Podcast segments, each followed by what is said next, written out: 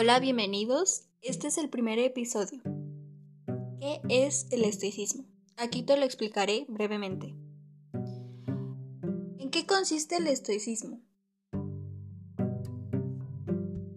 Se trata de una filosofía eminentemente práctica, que se construye sobre la acción y no sobre el eterno debate sobre qué es y qué no es.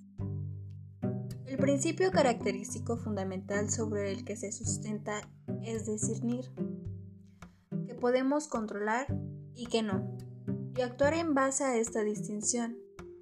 Dicho de otra manera, darnos cuenta de que no podemos tener el control sobre los eventos que ocurren fuera de nuestro ámbito de actuación, sino solo sobre nosotros mismos y sobre nuestras respuestas a dichos eventos externos.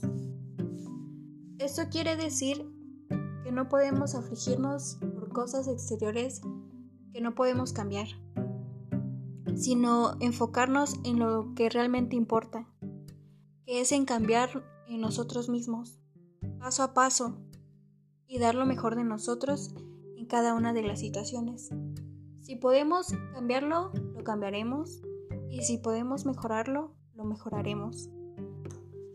Esto quiere decir que esta es una parte muy mm, pequeña del estoicismo en la que debemos trabajar y nos ayuda a nuestro día a día. Espero les haya servido. Saludos.